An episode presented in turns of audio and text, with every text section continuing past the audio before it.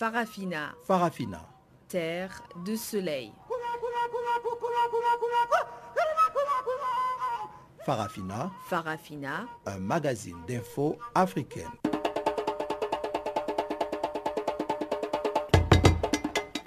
Présentation Pamela Kumba.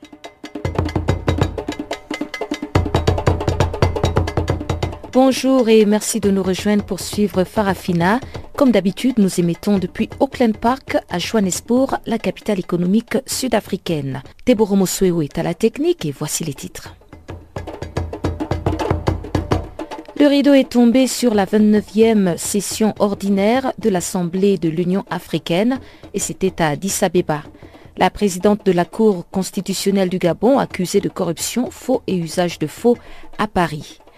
Opération d'enrôlement des électeurs en République démocratique du Congo et puis on parlera aussi de la Cour pénale internationale qui doit prononcer jeudi une décision très attendue sur la violation ou non des droits internationaux par l'Afrique du Sud. Voilà donc pour ce qui est des titres, on se retrouve tout de suite après le bulletin de Guillaume Cabissoso.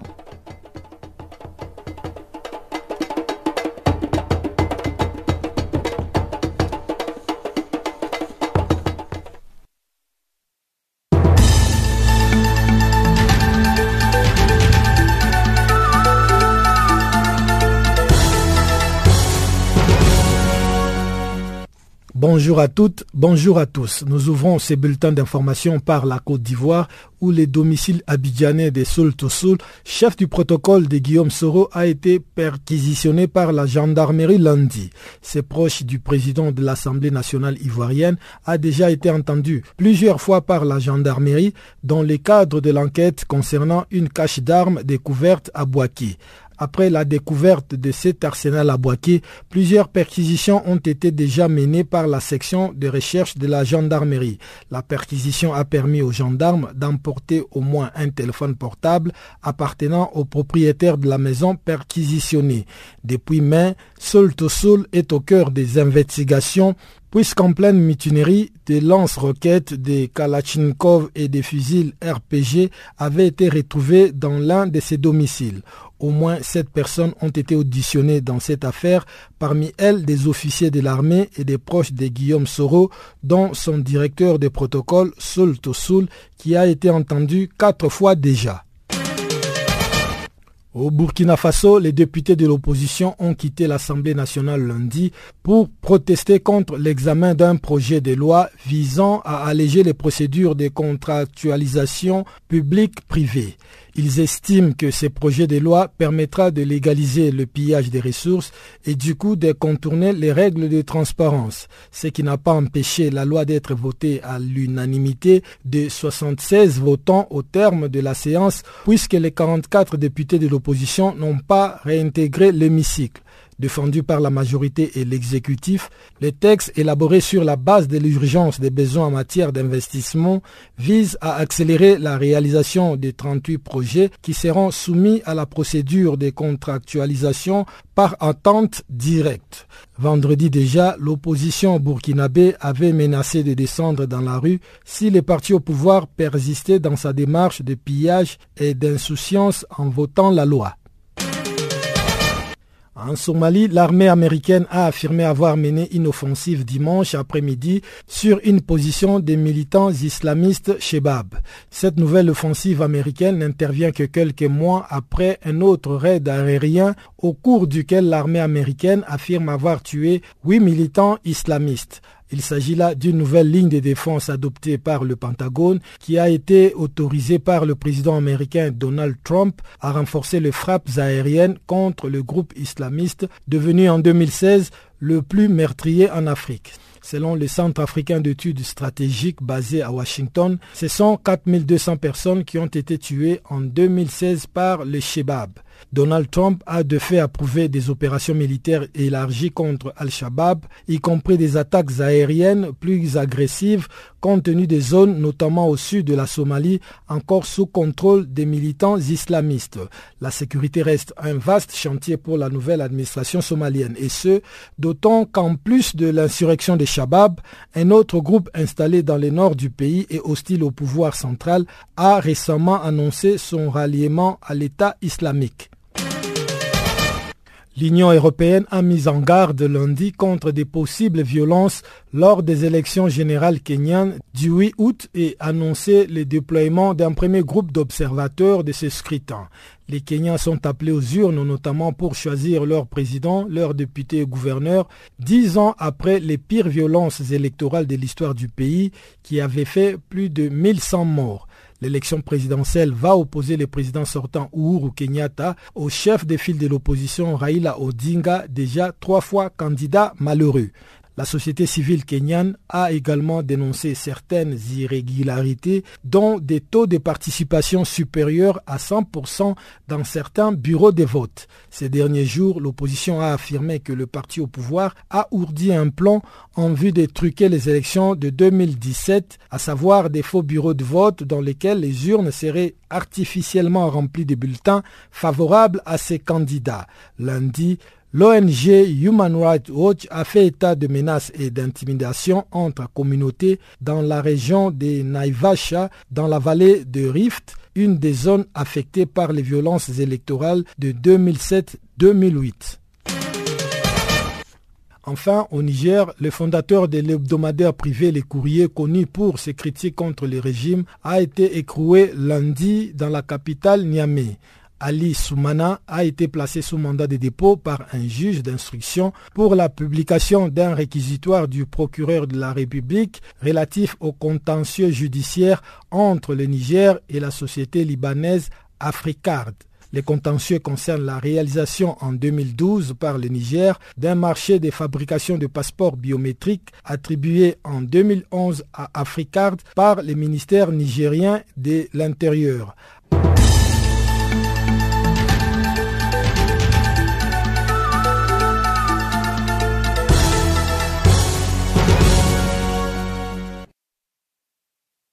Je l'annonçais en titre, le rideau est tombé ce mardi sur la 29e conférence des chefs d'État et de gouvernement de l'Union africaine.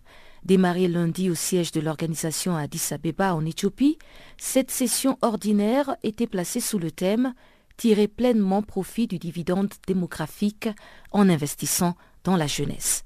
Et l'un des points à retenir à l'issue de cette session ordinaire, réside dans l'avancée réalisée sur le processus des négociations de la zone libre-échange continentale. Le président nigérien Issoufou Mahamadou avait été mandaté lors de la 28e session ordinaire des chefs d'État et de gouvernement de l'Union africaine pour défendre ce processus. Et il a profité quelques minutes avant la clôture de faire le compte rendu et je vous propose de le suivre. Comme euh, vous le savez, à la dernière conférence euh, des chefs d'État du mois de janvier dernier, le chef d'État me fait l'honneur de me désigner champion pour euh, les négociations sur euh, la zone de libre-échange continental, avec euh, comme mission de leur rendre compte régulièrement de l'évolution des négociations. C'est ce que je viens de faire à l'occasion de la présente session. Alors ce qu'il faut retenir, c'est que l'Afrique est trop divisée. Est trop balkanisée. J'ai coutume de dire que chaque fois que je regarde une carte de l'Afrique, j'ai le sentiment d'avoir en face de moi un miroir brisé. Et effectivement, on note qu'il y a 80 700 km de frontières. 80 700 km. Alors si vous ajoutez à cela des obstacles tarifaires, des obstacles non tarifaires, il est normal que le commerce intra-africain ne représente que 13% de l'ensemble de nos échanges. Nous, chefs d'État, nous avons décidé de changer cela. Nous avons décidé de donner une impulsion et de stimuler le commerce intra-africain, supprimant les obstacles à ce commerce. En supprimant les obstacles tarifaires, en surmontant les obstacles non tarifaires. C'est l'objectif qu'on s'est fixé. Et nous avons un agenda pour cela. Il s'agit pour nous d'arriver à conclure les négociations qui ont été lancées, comme vous le savez, en 2015. Il s'agit pour nous de conclure ces négociations d'ici la fin de l'année. Depuis six mois, nous avons progressé. Nous avons tenu ces réunions à Niamey, des experts et des ministres du Commerce qui ont euh, représenté un grand pas en avant vers euh, la conclusion des accords. Accords donc sur euh, la libre circulation, le libre échange des marchandises, mais également sur le commerce des services. Nous avons une ambition. L'ambition, c'est un taux d'ouverture de nos marchés aux autres pays africains à hauteur de 90%. Et la plupart des États sont d'accord avec ce niveau d'ambition. Il y a, vous le savez, sept États qui ont émis des réserves. Notre mission historique, c'est de réaliser l'intégration économique de notre continent et nous ne trahirons pas cette mission. Nous prenons l'engagement devant nos peuples. Voilà, vous écoutiez donc le compte rendu du président nigérien Issoufou Mahamadou qui revenait sur les avancées réalisées dans le processus de négociation de la zone libre-échange continentale. Il faut aussi dire que lors de cette 29e conférence des chefs d'État et de gouvernement de l'Union africaine, le président guinéen Alpha Condé, qui assure la présidence de l'Union africaine, a émis le souhait de réduire le nombre de rencontres. Même son de cloche auprès du comité de réforme de l'Union africaine piloté par le président rwandais Paul Kagame qui propose un sommet par an. L'idée est de se réunir tous les six mois pour prendre des multiples décisions dont les neuf dixièmes ne sont pas appliquées et ne servent à rien. Il faut aussi noter qu'à Addis Abeba, le roi du Maroc, Mohamed VI, a évoqué la crise migratoire. Il a plaidé pour une vision africaine commune axée sur la nécessité de développer une vision africaine commune sur la migration, ses enjeux et ses défis. Mohamed VI a appelé les pays membres de l'Union africaine à travailler conjointement à l'élaboration d'un agenda africain sur cette problématique de la crise migratoire.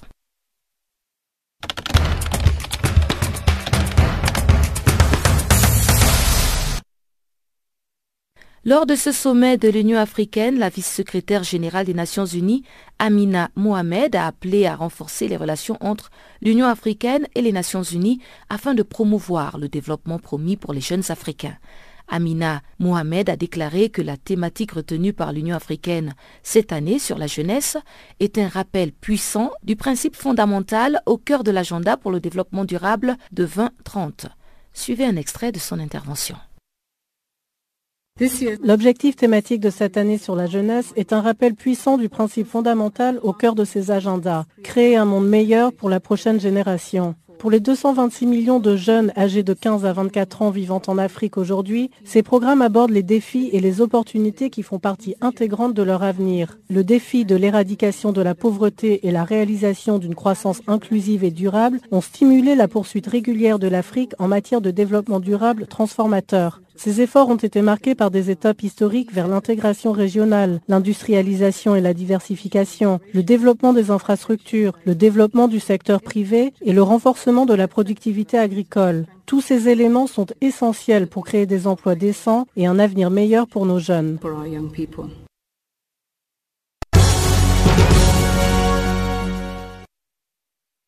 Rendons-nous maintenant en Afrique du Sud où la Cour pénale internationale doit prononcer jeudi une décision très attendue concernant la violation ou non des lois internationales par ce pays. La nation arc-en-ciel avait refusé d'arrêter sur son sol en 2015 le président soudanais Omar Hassan el-Béchir, poursuivi pour génocide au Darfour.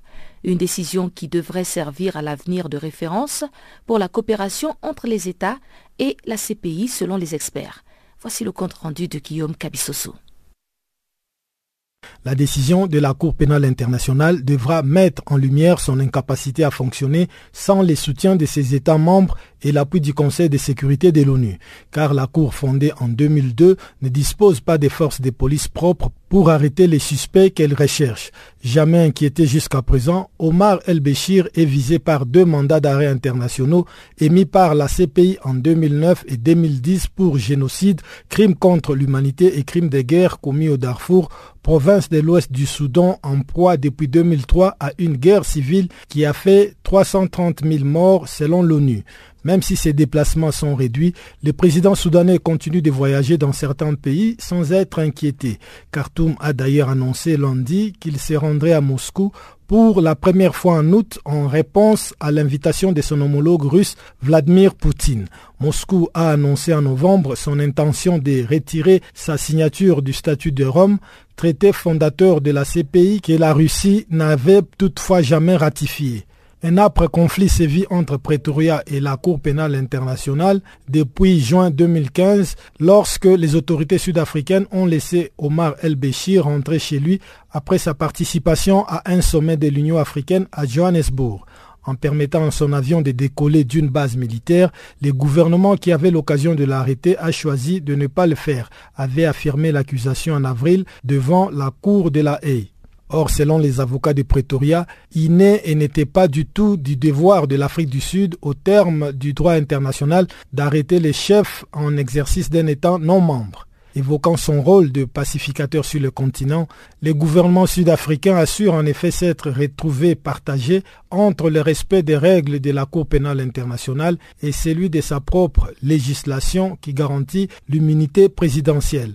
Selon les experts, il est probable que les juges de la CPI considèrent que l'Afrique du Sud a manqué à ses obligations. Les juges pourraient également renvoyer l'affaire devant l'Assemblée des États partis au statut de Rome ou devant les conseils de sécurité pour d'éventuelles actions supplémentaires. Le président sud-africain Jacob Zuma a réitéré la semaine dernière les intentions de Pretoria de se retirer de la Cour pénale internationale, assurant être en train de modifier les problèmes des procédures. En février, la justice sud-africaine avait ordonné au gouvernement de revenir sur cette décision, jugeant inconstitutionnelle et invalide la lettre de retrait envoyée en octobre à l'ONU. Le mois dernier, la procureure de la Cour Fatou Bensouda a renouvelé son appel au Conseil de sécurité pour qu'il soutienne les efforts d'exécution des mandats d'arrêt. Opération d'enrôlement des électeurs en République démocratique du Congo, la Commission électorale nationale indépendante affirme avoir déjà enregistré 32 millions d'électeurs sur les 45 millions attendus. Cette précision est survenue lors d'une visite de la CNI d'une délégation de la plateforme de l'opposition. L'alternance pour la République qui voulait en savoir plus sur l'avancement de l'opération et la date de la publication du calendrier électoral. Depuis Kinshasa, voici la correspondance de Jean-Noël Bamoisé. C'est justement le président de la Commission électorale nationale indépendante, Corneille Nanga lui-même, qui a fourni cette précision. La Commission électorale nationale indépendante envisage d'inscrire sur les listes électorales quelques 45 millions de citoyens congolais qui doivent voter lors des élections attendues ici avant le 31 décembre prochain. Selon son programme tel qu'annoncé en début de l'opération, l'enrôlement devra se clôturer en fin de ce mois de juillet pour permettre la suite du processus et la publication du calendrier électoral. Et justement, Corneille Nanga revient sur l'entretien qu'il a eu lundi avec la délégation de la plateforme de l'opposition, l'alternance pour la République. Sur leur demande, ils voulaient s'enquérir de l'état d'avancement du processus électoral. Ceci est d'autant plus intéressant que l'échange nous a permis de faire un état de lieu du processus. Tout de même, nous sommes tous d'accord que nous travaillons dans l'esprit de l'accord du 31 décembre. Et il va falloir que nous clôturions l'identification et l'enrôlement des électeurs. Nous sommes en 32 millions d'électeurs, c'est ce que nous avons communiqué, 32 millions d'électeurs inscrits. Il ne nous reste que peu moins de 10 millions d'électeurs. Une fois l'enrôlement terminé, nous passerons à la répartition des sièges, nous convoquerons l'électorat, on commandera les matériels sensibles, formation et agents et déploiement des matériaux, on arrivera C'est un chemin qui est devant nous. Il faut faire des efforts et que tout le monde travaille, chacun ce qui le concerne, pour qu'on arrive à ces élections que les Congolais attendent de tout le monde. Il a été aussi question du calendrier. Et nous leur avons exprimé les éléments, les petits réglages techniques que nous attendons pour la publication de ce calendrier qui interviendra dans les jours qui viennent. De son côté, l'alternance pour la République a indiqué que cette déclaration de la Commission électorale nationale indépendante et l'analyserait lors de son atelier ouvert ce mardi ici à Kinshasa.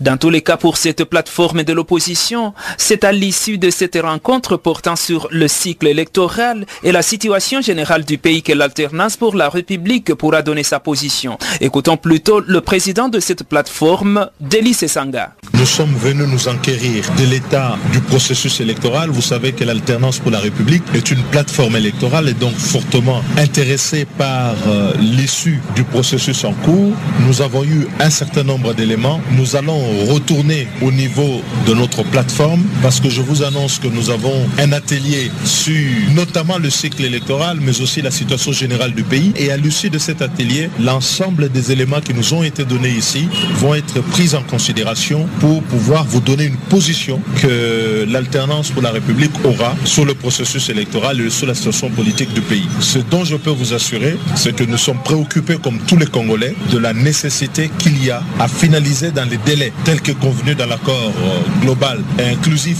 de la CINCO le processus électoral pour les élections en décembre de cette année et la finalisation du fichier électoral et la publication du calendrier. Pendant ce temps, l'enrôlement se poursuit ici à Kinshasa, même s'il n'y a vraiment pas d'engouement, la lenteur est très remarquable et on signale des problèmes techniques.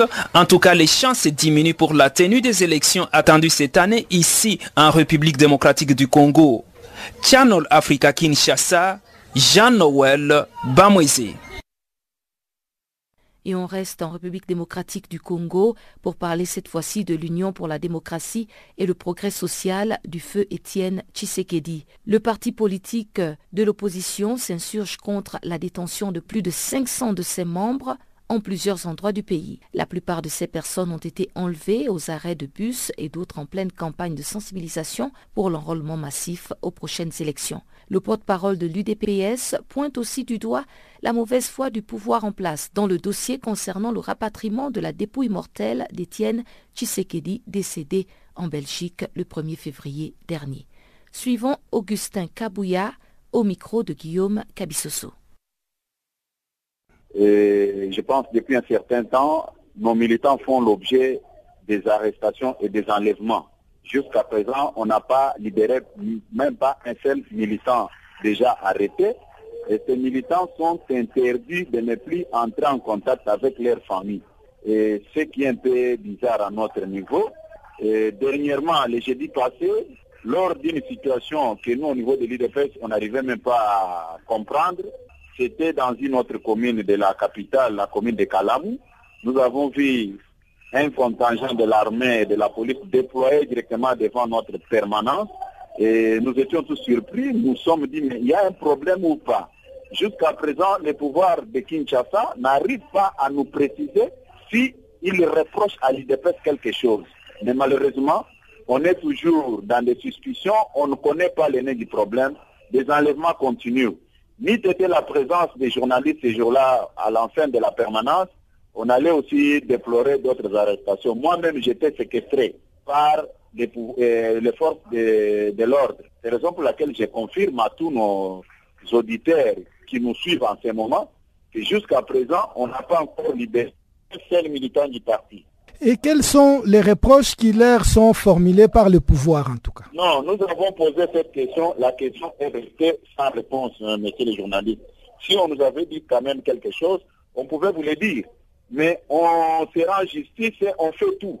Ce n'est pas non plus par rapport euh, au retour du corps euh, de feu Etienne Tshisekedi dont les préparatifs euh, vont bon train. Est-ce que pour le problème de rapatriement du corps du feu Dr Etienne Tshisekedi, il faut se comporter de la sorte hein? Puis certains, vous avez bien souligné, n'est-ce pas, c'est pour les problèmes des orchettes. Puisque les problèmes là des orchettes, nous travaillons avec et ensemble dans une même commission. Pourquoi ils doivent se comporter comme ça?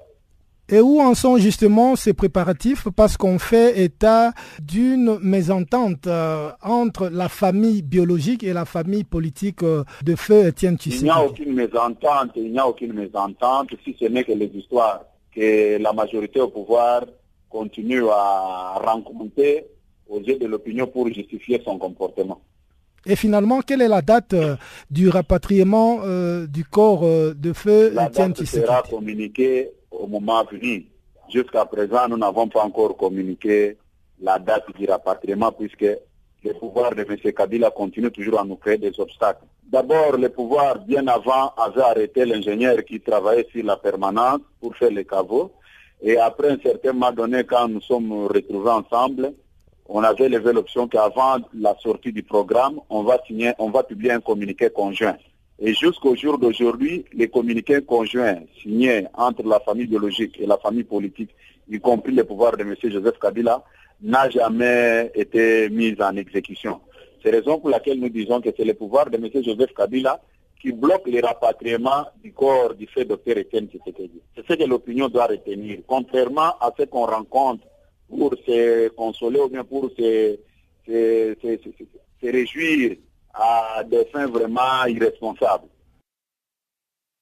La présidente de la Cour constitutionnelle du Gabon, Marie-Madeleine Bourancho, est dans les mailles de la justice française. Celle qui est aussi surnommée la Dame de Fer du Gabon est sous le coup d'une nouvelle plainte déposée en France le 30 juin dernier.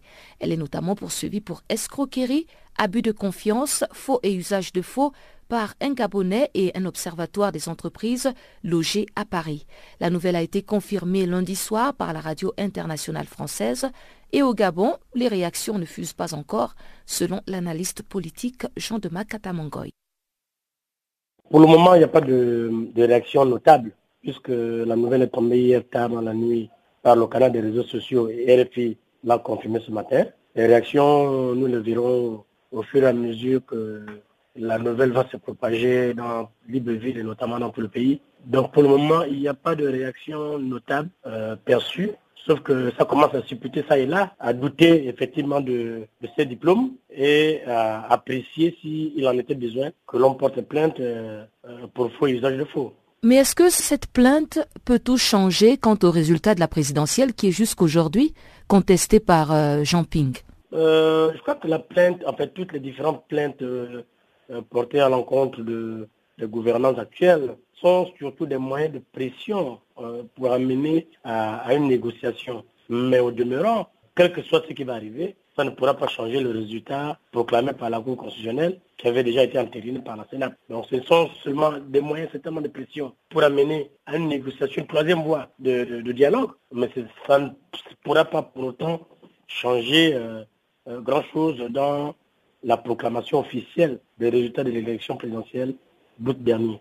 Est-ce que c'est un troisième dialogue qui est demandé par le camp Jean-Ping qui, jusqu'à présent, a démontré qu'il n'était pas enclin à s'asseoir sur la même table de négociation qu'Ali Bongo, à moins que ce ne soit pour euh, qu'on lui restitue le poste présidentiel qu'il estime avoir obtenu euh, légitimement par la voie des urnes? Effectivement, le, troisième dialogue n'est pas rejeté par le camping. Bien au contraire, certains de ces ténors de M. Ping ont proposé, euh, au sortir du dialogue inclusif de M. Ali qu'il y ait un troisième dialogue qui serait euh, piloté par euh, une instance internationale. Euh, ils avaient vu notamment l'ONU, puisque lui avait déjà montré ses limites en se satisfaisant de l'élection de M. Ali. Le troisième dialogue n'est pas totalement rejeté par Jean Ping et son camp, même si au demeurant, il a posé un certain nombre de préalables, que ce dialogue, il souhaiterait uniquement, ce dialogue n'envisage que le départ d'Ali Bongo du pouvoir. Mais pour le moment, je crois que ce n'est pas le cas. Certainement, les gens sont en train de travailler à uniformiser les préoccupations des uns et des autres pour qu'on trouve en ce troisième dialogue une voie de sortie de crise.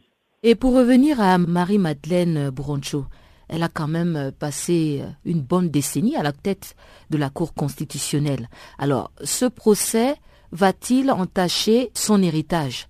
Au niveau du Gabon, je crois que ce procès ne n'entachera en rien euh, la détermination de la dame dont on dit dame de fer. Mais au niveau, par contre, de la France, euh, ça va valoir certainement de, refus d'entrer en territoire français au risque de se faire euh, rattraper par la justice française. Je ne vois pas au niveau du Gabon comment une décision française viendrait à, doucher l'élan de Marie-Madeleine Borancourt et encore moins à la pousser à la démission. Vous voyez cette plainte un peu comme, euh, vous l'avez déjà dit, des pressions sur le pouvoir, mais est-ce que vous voyez cette plainte comme euh, des pressions afin de pouvoir dissoudre ce pouvoir qui reste encore contesté par une bonne partie euh, des Gabonais, notamment ceux de la diaspora? Oui, effectivement, les, moyens de pression sont mis en branle en ce moment, il faut rappeler que qu'avant avant il y a une plainte qui a été déposée par des ressortissants franco-gabonais au niveau de, la France là-bas pour porter plainte contre le pouvoir des Gabonais qui avaient été euh, séquestrés, bastonnés et, humiliés dans la nuit du, 30 au 31 août. Donc je crois que ce sont ces moyens de pression qu'ils ont mis en branle pour essayer de, ramener les positions. Et on voit que beaucoup de Gabonais euh, aujourd'hui ont choisi de porter plainte à l'international, notamment en France. Alors est-ce que c'est pour dire simplement que le système judiciaire gabonais n'est pas compétent? Non, le, système gabonais, c'est quand même des citoyens gabonais, ça se passe au Gabon le système gabonais en la matière est, compétent, mais en l'espèce ne l'est pas simplement parce qu'il n'y a plus une confiance entre le justiciable et, les autorités judiciaires. Euh, les Gabonais, euh, pour la plupart, estiment que la justice est sous ordre, euh, qu'aucune décision impartiale ne, pourra sortir des débats judiciaires au niveau du, du prétoire. C'est pour cela qu'ils préfèrent s'en remettre à une justice française jugée plus neutre et à même de donner, de dire le droit. Si vous prenez le train en marche, nous entrons dans la deuxième partie de Farafina et c'est tout de suite avec le bulletin économique de Chanceline Louraquois.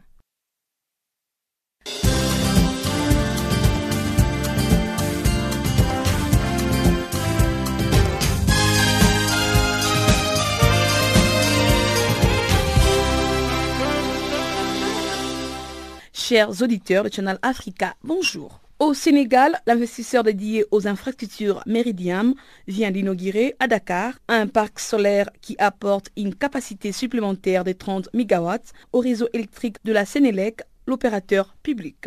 La centrale est construite à Santiou, Meke, dans la région d'Etier. Ces partenariats publics et privés associent Meridiam à Solaire Direct, une filiale d'Angie qui s'est chargée de la construction du projet.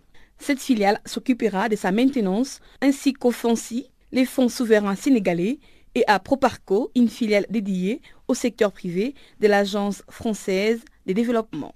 Rappelons que le coût total du projet a été évalué à 27 milliards de francs CFA, soit 41,16 millions d'euros. Et Proparco a financé ces projets à travers un prêt de 22 milliards de francs CFA.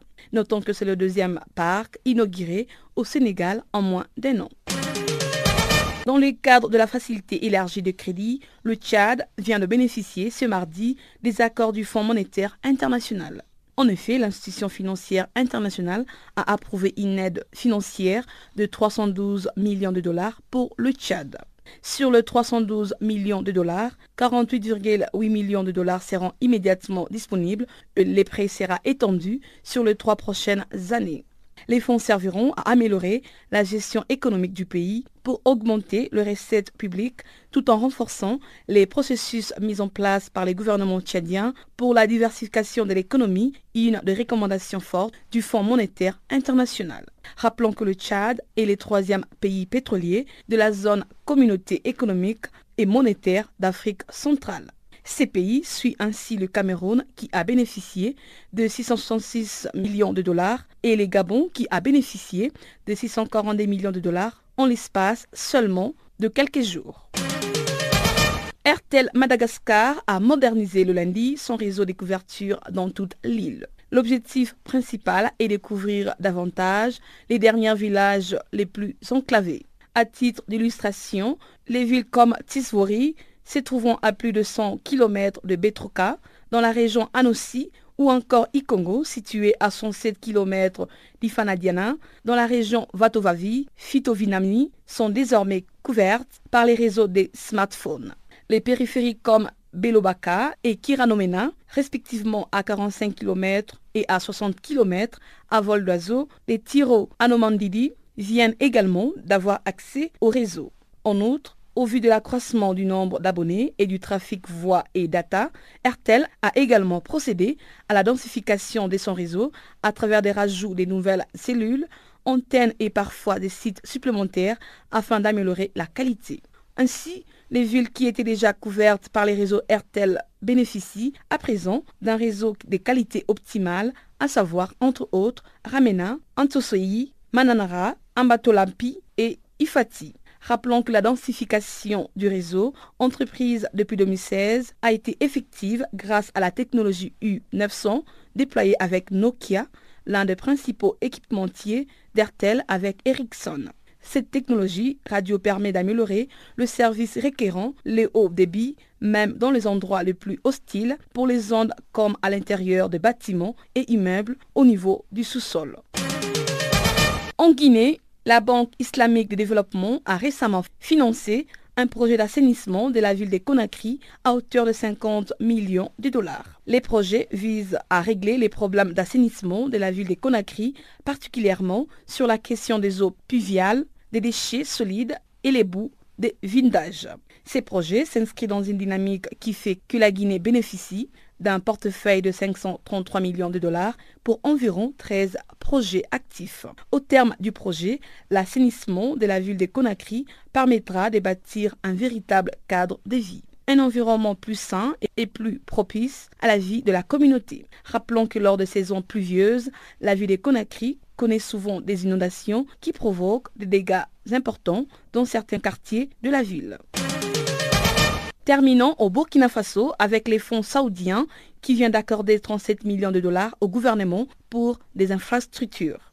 Cette convention porte sur un montant global de 37 millions de dollars, soit environ 22 milliards 500 millions de francs CFA, et d'un mémorandum d'entente d'un montant de 6 millions de dollars, soit environ 3 milliards 300 millions de francs CFA signalant que ces financements visent à soutenir les bitoumages de la route Ouaïgouya, Djibo, et la mise en œuvre de la phase 5 du programme saoudien de forage ainsi que de puits pour le développement rural dans les régions des hauts bassins et des cascades.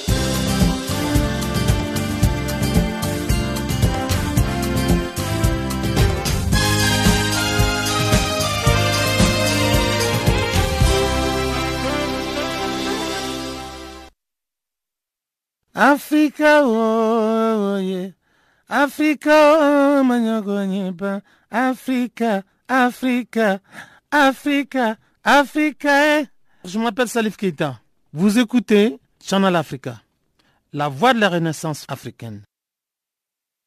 Nouveau rapport de la FIDH et ses organisations partenaires au Burundi. La Fédération de défense des droits humains et ses associés dressent un tableau alarmant de la situation dans ce pays un peu plus de deux ans après le déclenchement de la crise d'avril 2015. Ce rapport fait notamment état des violations des droits humains en cours et de la fuite en avant répressive et dictatoriale dans laquelle se sont engagées les autorités burundaises selon la FIDH. Ce nouveau rapport relate que le 26 avril 2015, les premières manifestations populaires pour s'opposer à l'annonce du président burundais de briguer un troisième mandat étaient réprimées dans le sang. Cette répression marquait le début d'un cycle de violence conduisant progressivement à une campagne d'élimination systématique des opposants supposés et réels. La FIDH et ses partenaires affirment qu'en deux ans, plus de 1200 personnes auraient été tuées, entre 400 et 900 auraient été victimes de disparitions forcées, plusieurs centaines voire des milliers auraient été torturées et plus de 10 000 seraient encore détenus arbitrairement. L'Organisation internationale de droits humains chiffre à plus de 400 000 personnes le nombre de réfugiés burundais dans les pays voisins. Cet énième rapport sur le Burundi succède à celui de novembre 2016, dans lequel la FIDH et la Ligue ITK publiaient le fruit d'une enquête de terrain alertant sur les dynamiques génocidaires de la répression en cours. La FIDH estime qu'alors qu'il est désormais quasi impossible aux observateurs indépendants, aux ONG et aux journalistes d'accéder au pays, ce rapport publié en ce jour dresse un constat alarmant des évolutions des derniers mois toutes les composantes de l'appareil de l'État burundais et de la société civile sont soumises aux mêmes dynamiques répressives, orchestrées par un régime obsédé par la conservation du pouvoir à tout prix, selon la Fédération internationale des droits de l'homme. Elle qualifie le paysage politique resserré autour d'un parti unique, le CNDD-FDD, d'être devenu un parti exaltant un discours de plus en plus guerrier et paranoïaque. Les opposants politiques sont systématiquement traqués et persécutés et, s'ils ne sont pas assassinés selon la FIDH, Les défenseurs des droits humains et les journalistes indépendants sont muselés et l'armée est l'objet d'une campagne de purge et d'élimination exacerbant les tensions politico-ethniques au sein de ce corps profondément divisé, révèle le rapport de la FIDH. La milice Imbonera Kouré, dont le rôle dans la répression s'est considérablement accru, demeure le fer de lance du régime. Et c'est dans ce contexte, ainsi brossé par le rapport de la FIDH, que les organisations des droits de l'homme appellent la communauté internationale à prendre la mesure de la gravité de la situation qui prévaut au Burundi. Elles appellent aussi la Cour pénale internationale à ouvrir dans les plus brefs délais une enquête sur les crimes de sa compétence commis au Burundi depuis avril 2015 afin d'identifier et poursuivre leurs principaux auteurs.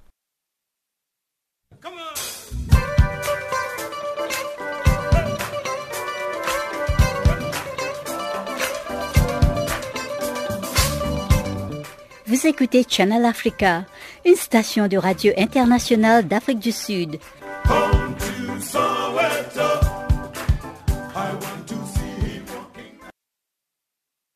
Au Burkina Faso, la commission ad hoc, chargée de la réorganisation des structures et la relance des activités du Congrès pour la démocratie et le progrès, a tenu récemment à Ouagadougou une rencontre pour faire le bilan à mi-parcours de ses activités.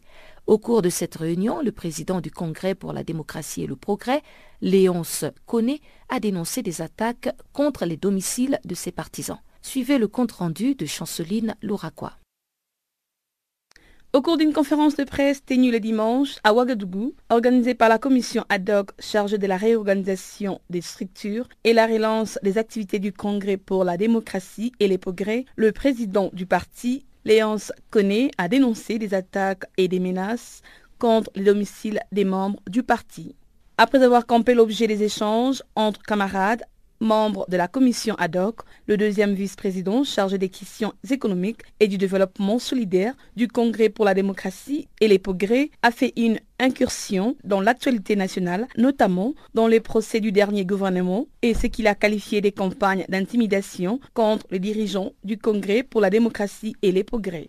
Léon Sconet a également affirmé qu'il y a eu une intrusion d'hommes de mains dissimulées derrière des cagoules qui sont entrés au domicile de la mère Eddie Combo de Pigot, les bandits ont brutalisé cette dame d'un certain âge et blessant l'un de ses fils. Quelque temps auparavant, le domicile du camarade Achille Tapsoba, un des premiers responsables du Congrès pour la démocratie et les progrès, avait subi une attaque tout comme celui d'un ancien ministre où un projectile a été lancé violemment contre la fenêtre d'une chambre risquant de blesser les occupants, a ajouté le président du Congrès pour la démocratie et les progrès Léonce Connaît. Déplorant les pertes en vies humaines, les blessures et les dégâts matériels, Léonce Conné s'interroge cependant de savoir si l'on veut réellement juger ce fait ou s'agit-il de chercher des boucs émissaires à la vindicte populaire. Il affirme que ce qui est recherché par eux, c'est la justice et non l'impunité. Une justice sérieuse, crédible, équitable, fondée sur la stricte application de règles de droit qui régissent cette manière. Les responsables du Congrès pour la démocratie et les progrès refutent toute justice biaisée, instrumentalisée, dans le but de régler des comptes politiques. Ils dénoncent aussi une politisation de ces procès. Concernant le projet de loi sur le marché public, allègement des conditions d'exécution du programme des projets des partenariats publics et privés, actuellement devant l'Assemblée nationale, le président du parti, Léonce Conné, a indiqué que son parti est solidaire de la position du CFOP-BF. Rappelons que c'est suite au putsch du mois de septembre 2015 que l'ex-parti au pouvoir a vu nombre de ses cadres, dont le président du parti, incarcérés pour complicité, ce qui a désarticulé le parti. Pour relancer les activités, ses responsables ont décidé de la mise en place de cette commission ad hoc chargée de la réorganisation des structures et la relance des activités du parti et présidée par Léonce Conné, deuxième vice-président du parti, lui-même sous liberté provisoire dans le cadre du même dossier du putsch. Plus de 100 000 migrants en Europe, depuis janvier, ont bravé la traversée de la mer. C'est le nouveau chiffre publié ce mardi à Genève par l'OIM, l'Organisation internationale de la migration. Selon elle, le nombre de migrants a baissé de près de moitié comparé aux chiffres de 2016 à la même période. L'OIM chiffre à un total de 101 210 migrants à avoir réussi à fouler le sol européen depuis janvier. Mais 2247 sont décédés en mer et les derniers chiffres précisent que plus de 85 000 ont pénétré l'Italie, près de 9 300 la Grèce et près de 6 500 sont arrivés en Espagne. Le nombre de migrants cette année est deux fois moins élevé qu'à la même période l'année dernière mais il se concentre beaucoup plus sur l'Italie selon le haut-commissaire pour les réfugiés Filippo Grandi. Celui qui est aussi le chef de l'OIM, l'Organisation internationale de la migration, a convié les États européens à manifester davantage de solidarité à l'Italie. Ce pays enregistre à lui seul une augmentation d'environ 20%. La différence réside donc dans le fait que cette année, presque 85% des migrants débarquent en Italie alors que la majorité arrivait l'an dernier en Grèce. Parmi tous les heureux migrants qui ont pu arriver vivant à bon port, seuls quelques 7300 migrants ont été relocalisés d'Italie vers d'autres États membres de l'Union européenne. L'OIM, qui salue les efforts d'ONG qui ont contribué à environ 40% des sauvetages en 2016, appelle à leur garantir un accès sans entrave pour leur dispositif. Dans un nouveau rapport publié lundi, le Haut Commissariat des Nations Unies sur les réfugiés expliquait que c'est la détérioration sécuritaire et économique en Libye qui pousse les réfugiés et les migrants à fuir vers l'Europe. Ils empruntent principalement trois itinéraires pour se rendre en Europe, à savoir la Méditerranée occidentale, la Méditerranée centrale ou la Méditerranée orientale. L'envoyé spécial du HCR pour la Méditerranée centrale, Vincent Cochetel, a expliqué que 30% des personnes qui traversent la Méditerranée centrale ont besoin de protection internationale. Il propose de s'attaquer à la dimension transnationale du trafic de personnes. Il faut absolument s'attaquer euh, au problème de l'envoi des, des dinghies et des moteurs de bateaux vers la Libye. Certains transitent par l'Europe, d'autres par d'autres routes. Euh, il faut arrêter ces routes, il faut considérer que ces bateaux tuent autant que les armes en Libye. Donc il faut un embargo total sur ce type de biens et d'équipements. Il faut savoir à qui ces équipements ont été envoyés en Libye depuis 2012. Un certain nombre de pays ont autorisé le transit de marchandises vers la Libye. Qui étaient les destinataires? Que ces gens-là soient nommés, que leurs euh, comptes en banque euh, soient gelés, que leurs avoirs soient gelés, qu'ils fassent l'objet d'interdiction de voyager et qu'ils soient soumis à la justice de leur pays. En plus, il y a un certain nombre de pays qui achètent illégalement du pétrole en Libye. Les milices qui protègent la vente de pétrole illégal à un certain nombre d'autres pays sont les mêmes milices qui contrôlent le, trafic d'êtres humains. Donc on a une économie très large qui bénéficie de tous ces trafics et d'une impunité totale aujourd'hui. D'août 2016 à mars 2017, la nationalité des candidats à l'immigration clandestine a aussi changé selon ce rapport du HCR. Il y a un net recul des personnes originaires d'Afrique de l'Est et une augmentation de celles venant d'Afrique de l'Ouest. Ces dernières représentent maintenant bien plus de la moitié de l'ensemble des nouveaux arrivants en Europe. L'étude précise aussi que les réfugiés et les migrants sont composés à 80% de jeunes hommes âgés de 22 ans en moyenne. 72% d'entre eux voyagent seuls et seulement 16% ont suivi une formation professionnelle ou des études supérieures. Le HCR s'inquiète par ailleurs d'une augmentation du nombre de jeunes non accompagnés, séparés de leur famille et voyageant seuls.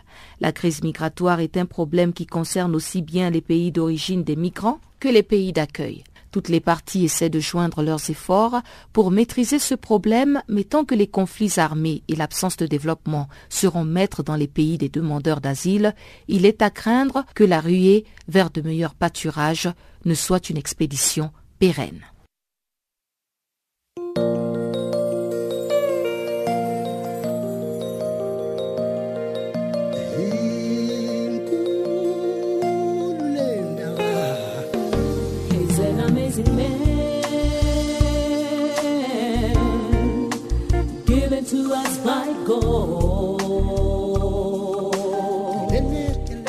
Channel Africa. Écrivez-nous sur notre page Facebook Channel Africa. Faites-nous des tweets French Farafina ou bien Channel Africa 1.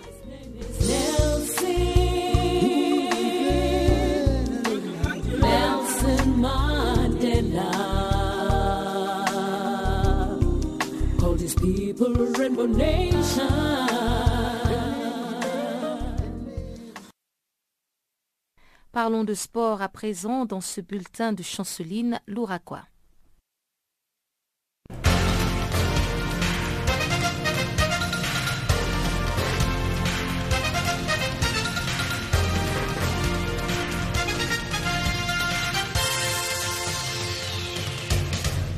Bonjour. La Fédération internationale de football association annonce ce mardi que la Guinée refute les lieux de la rencontre devant l'opposé au mois d'août prochain à la Libye dans le cadre des éliminatoires du Mondial 2018. D'après la programmation de l'instance mondiale, Chevalier de la Méditerranée et Sili s'affronteront à Tunis.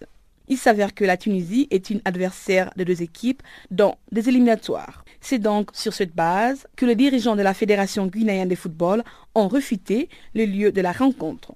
Après des journées et des compétitions disputées et des défaites en notant des matchs face aux aigles de Carthage et aux léopards de la République démocratique du Congo, la Guinée est troisième de son groupe. En Sierra Leone, la dirigeante de la Fédération de football Isha Johnson a lancé le lundi sa toute première compétition de football féminine en cinq ans. Cette dernière déplore qu'en Sierra Leone, les footballs féminines manquent de calendrier et d'organisation. Quant à elle, la compétition aura aussi besoin des sponsors et qu'ils ne pourront lui faire confiance que si elle est bien organisée. Les pays souhaitent ainsi revitaliser car ce sera la première fois que les équipes viennent des autres villes que Freetown pour y participer. Rappelons que c'est depuis 2013 que la Fédération de football en Sierra Leone est dirigée par une femme, Isha Johnson. En République démocratique du Congo, la Fédération congolaise de football association a nommé Chico Mukeba Katutolo à la tête de la sélection locale de football depuis le week-end dernier. Chico Mukeba remplace à ses postes le technicien Florent Ibengue, vainqueur du Chan 2016, qui reste à la tête de la sélection A et des Vita Club. En outre, Chico Mukeba, le nouvel entraîneur de la sélection locale de football, a déjà transmis à la FECOFA une liste de 34 présélectionnés en vue de la double confrontation contre les Congo-Brazzaville du mois d'août prochain dans le cadre de l'éliminatoire du Chan Nairobi 2018. Les léopards locaux joueront le match aller à l'extérieur entre le 11, le 12 et 13 août 2017 et les retours une semaine plus tard à Kinshasa. Rappelons que lors du sacre des léopards au Rwanda, Chico Mukeba, qui entraîne actuellement Sa Majesté Sanga Balende, occupait les fonctions d'adjoint de la sélection. En Tunisie, les comités directeurs d'Al Hilali, Omdurahman, a décidé le lundi de limoger l'entraîneur tunisien Nabil Kouki et l'entraîneur de gardien Walid Ben Hussein. Cette décision a été prise suite à la défaite du club contre son adversaire historique Almerek SC lors d'une rencontre dans le cadre de la cinquième journée de la Ligue des champions d'Afrique sur un score de 2 buts à 1. Rappelons que Al Hilal a été éliminé de la phase de groupe de la Ligue des champions à la suite du match nul entre Ferroviaro, Beira et l'Étoile du Sahel. C'est la deuxième fois que le technicien Nabil Kouki quitte les bons d'Al Hilal après un premier passage en 2015. Il a entamé sa carrière professionnelle de football en 1970 au sein de l'Olympique de Béja où il a joué pendant cinq saisons avant de passer au club africain. En Algérie, le milieu offensif Sofiane Ani vient de prolonger son contrat avec Anderlecht jusqu'en 2022. La signature de ce nouveau contrat est pour deux saisons supplémentaires avec le club bruxellois. Arrivé à l'été 2016 en provenance de Malines, l'international algérien a déjà su se rendre indispensable comme en attestant son statut de capitaine ou encore ses 13 buts et 19 passes décisives en 55 matchs, toutes compétitions confondues. L'ancien joueur des Nantes a remporté les champions de Belgique et disputé un quart de finale de Ligue Europa contre Manchester United, les tout avec le brassard de capitaine. Terminons ce bulletin avec le tournoi de tennis qui s'est ouvert le lundi à Wimbledon. Ce mardi, Novak Djokovic et Roger Federer entrent en compétition. Pour la première journée de simple messieurs, Stan Wawrinka a été battu par le russe Danil Medvedev sur les scores de 6 à 4, 3 à 6, 6 à 4 et 6 à 1. De l'autre côté, le numéro 1 Andy Murray a battu Alexander Bublik sur le score de 6 à 1, 6 à 4 et 6 à 2. Rafael Nadal passe à la prochaine épreuve en battant John Millman et Dustin Brown a battu Jao Sousa en 4-7. Pour conclure, Kei Nishikori a enfin battu Marco Sechinato en 3-7.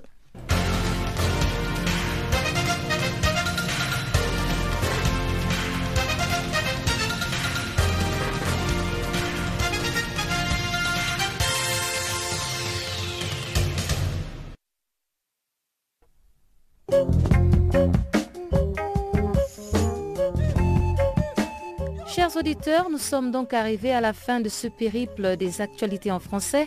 Encore une fois, merci de nous avoir suivis. La technique était assurée par Teboro Musuewo. Et quant à moi, Pamela Kumba, je vous souhaite de passer un excellent début de semaine en compagnie de nos programmes. Au revoir.